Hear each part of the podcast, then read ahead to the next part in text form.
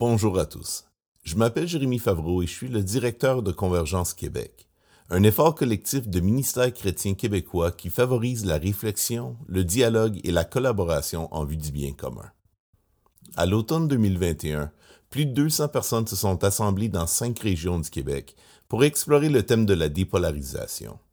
L'objectif était non seulement de comprendre les causes de ce phénomène, mais aussi de dialoguer sur le potentiel se trouvant là où se rencontre la diversité dans la grande famille humaine et chrétienne. Ce fut une journée remarquable, avec 25 intervenants en provenance de plus de 10 traditions chrétiennes différentes. Dès la nouvelle année, nous commencerons à publier les versions audio et vidéo des conférences et panels de cette journée. Conjointement, nous publierons des entrevues et des essais qui interagissent sur des thèmes connexes, composés par nos différents contributeurs. En vous abonnant au podcast de Convergence Québec, c'est à tout cela que vous aurez accès, en plus d'autres surprises qui s'ajouteront en chemin. Notre désir est de partager avec conviction et congruence ce qui est pour nous la plus belle des nouvelles, celle de l'invitation à la réconciliation avec Dieu et avec son prochain.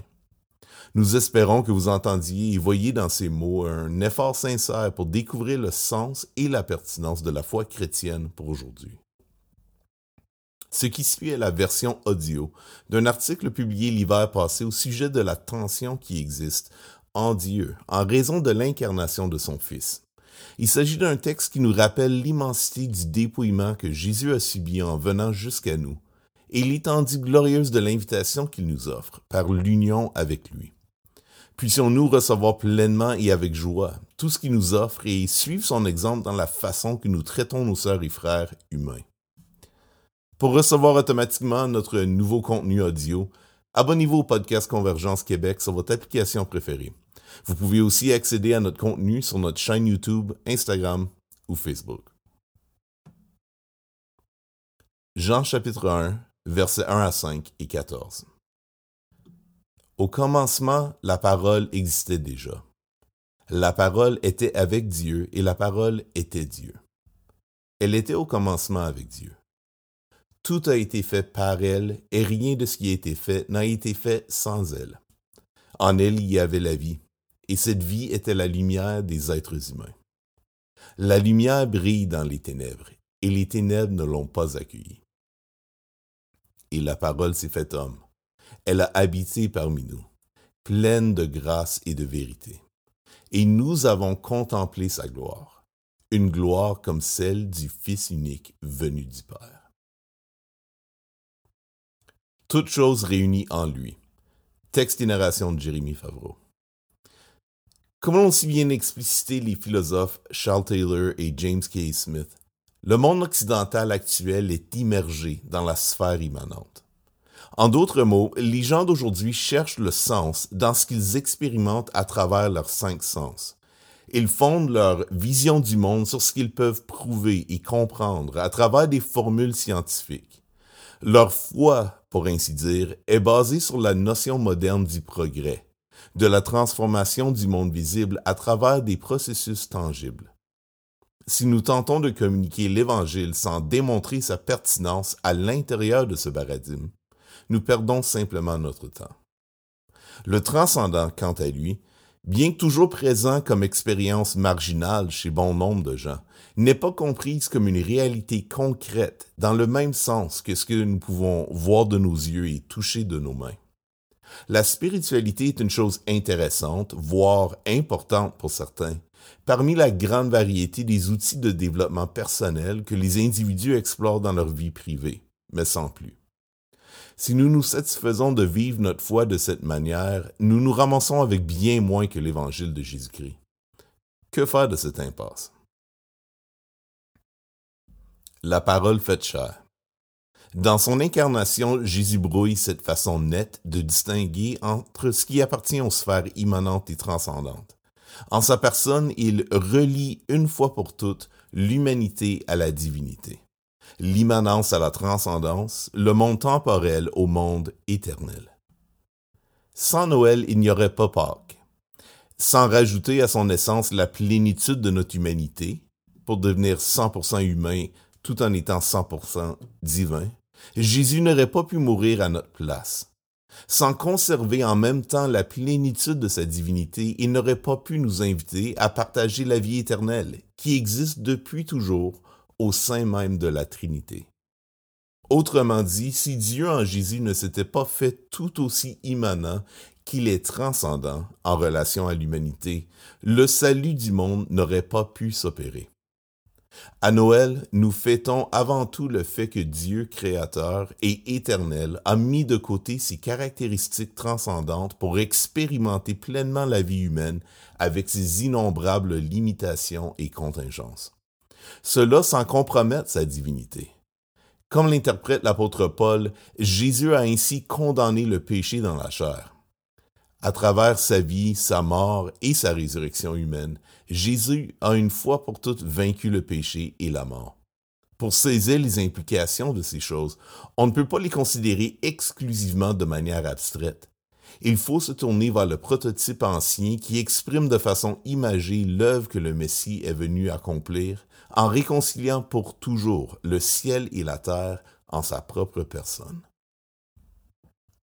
L'agneau de Dieu. Jésus est mort pendant la fête de la Pâque juive.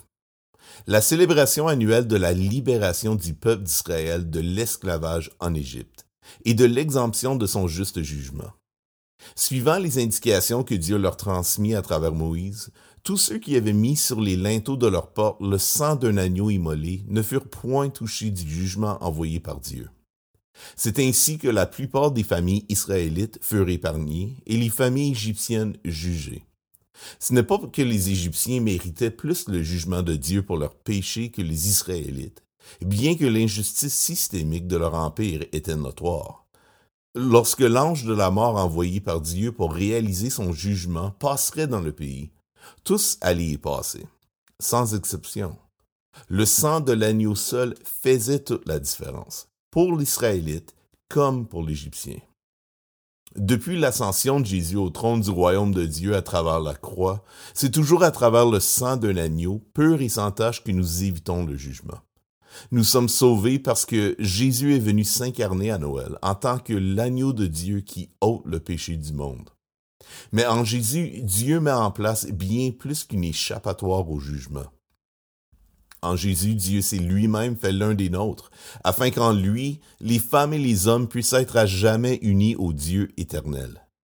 Non pas que nous devenons Dieu, mais nous devenons un avec lui, étant conviés à participer à l'intimité qui existe depuis toujours au sein de la Trinité.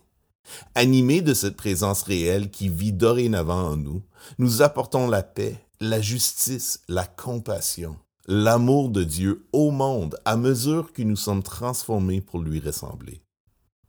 Notre monde polarisé, radicalisé et divisé est ainsi parce que nous refusons de laisser Jésus nous transformer en agents de paix et de réconciliation comme il veut le faire. Pourquoi refusons-nous la transformation? Parce que nous voulons éviter l'attention inhérente à la vie éternelle que Jésus donne à ceux qui sont en lui. La vie éternelle nous oblige à être pleinement en ce monde sans être de ce monde. En général, nous croyons qu'il est nécessaire de nous aligner d'un côté ou de l'autre par rapport aux décisions auxquelles nous sommes aux prises. En conséquence, nous sentons le besoin de critiquer ceux qui choisissent l'autre part, afin de justifier notre propre décision. C'est pour cette raison que nous nous retrouvons tant de schismes au sein de l'Église. Certains chrétiens préfèrent mettre l'accent sur l'humanité de Jésus, manifestée à travers sa compassion pour les opprimés, et cherchent avant tout le bien commun, surtout du plus petit parmi ceux-ci.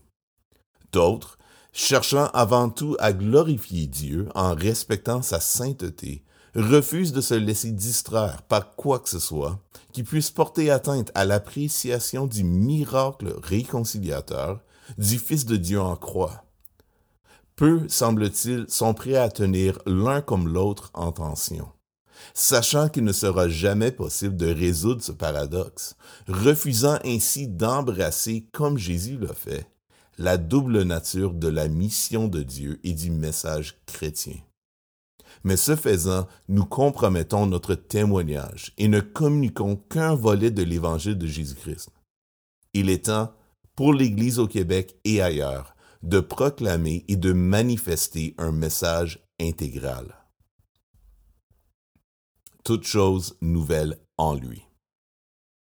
La naissance de Jésus marque le commencement de la fin de l'opposition entre le monde naturel et surnaturel, entre l'humain et le divin, et même entre le présent et le futur. Depuis la naissance de Jésus, nous vivons dans l'ère du règne de Dieu et de son Messie.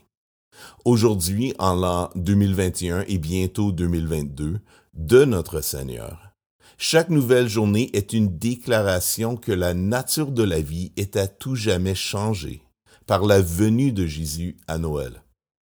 Depuis ce jour, le nouvel âge du royaume de Dieu a envahi le présent et la présence de Dieu se manifeste à travers chaque manifestation d'amour et de justice faite en son nom. Nous sommes pardonnés, invités à participer à la vie de Dieu et à la communion de ses enfants et à contribuer au renouvellement de son monde comme instrument de paix et de réconciliation. C'est tout cela que nous proclamons lorsque nous parlons de Jésus. C'est à tout cela que nous invitons chaque personne à qui nous témoignons de l'espérance que nous avons trouvée en Jésus. C'est à un salut qui affecte autant le monde présent que le monde à venir que nous convions toute personne, dès maintenant et jusqu'au jour où plus rien ne pourra s'opposer à la justice parfaite de son règne. C'est cela que nous fêtons à Noël. La naissance d'un Sauveur et Seigneur qui rend obsolète le débat entre l'immanent et le transcendant. Comme ses premiers disciples, nous ferions bien de régler cette question en refusant dès maintenant de prendre l'un sans l'autre. Ce n'est pas chose facile et c'est pour ça que l'Église a pris trois siècles pour s'exprimer clairement à ce sujet. Grâce à l'incarnation, Dieu a pour toujours anéanti la distance entre lui et l'humanité. Et à son exemple et par la puissance de sa vie en nous, nous pouvons nous aussi vivre dans une tension créatrice, marquée par la paix les uns avec les autres, quand bien même nos différences demeurent. La naissance de Jésus, c'est effectivement une nouvelle qui sera, pour tout le peuple, le sujet d'une très grande joie. 1 Jean chapitre 1 versets 1 à 4. Nous vous annonçons le message de celui qui est la vie. Nous vous annonçons ce qui était dès le commencement. Nous l'avons entendu, nous l'avons vu de nos propres yeux, nous l'avons contemplé et nos mains l'ont touché. Celui qui est la vie s'est manifesté. Nous l'avons vu, nous en parlons en témoin et nous vous annonçons la vie éternelle qui était auprès du Père et qui s'est manifestée pour nous. Oui, ce que nous avons vu et entendu, nous vous l'annonçons. À vous aussi, afin que vous aussi vous soyez en communion avec nous. Or, la communion dont nous jouissons est avec le Père et avec son Fils Jésus-Christ. Si nous vous écrivons ces choses, c'est pour que notre joie soit complète.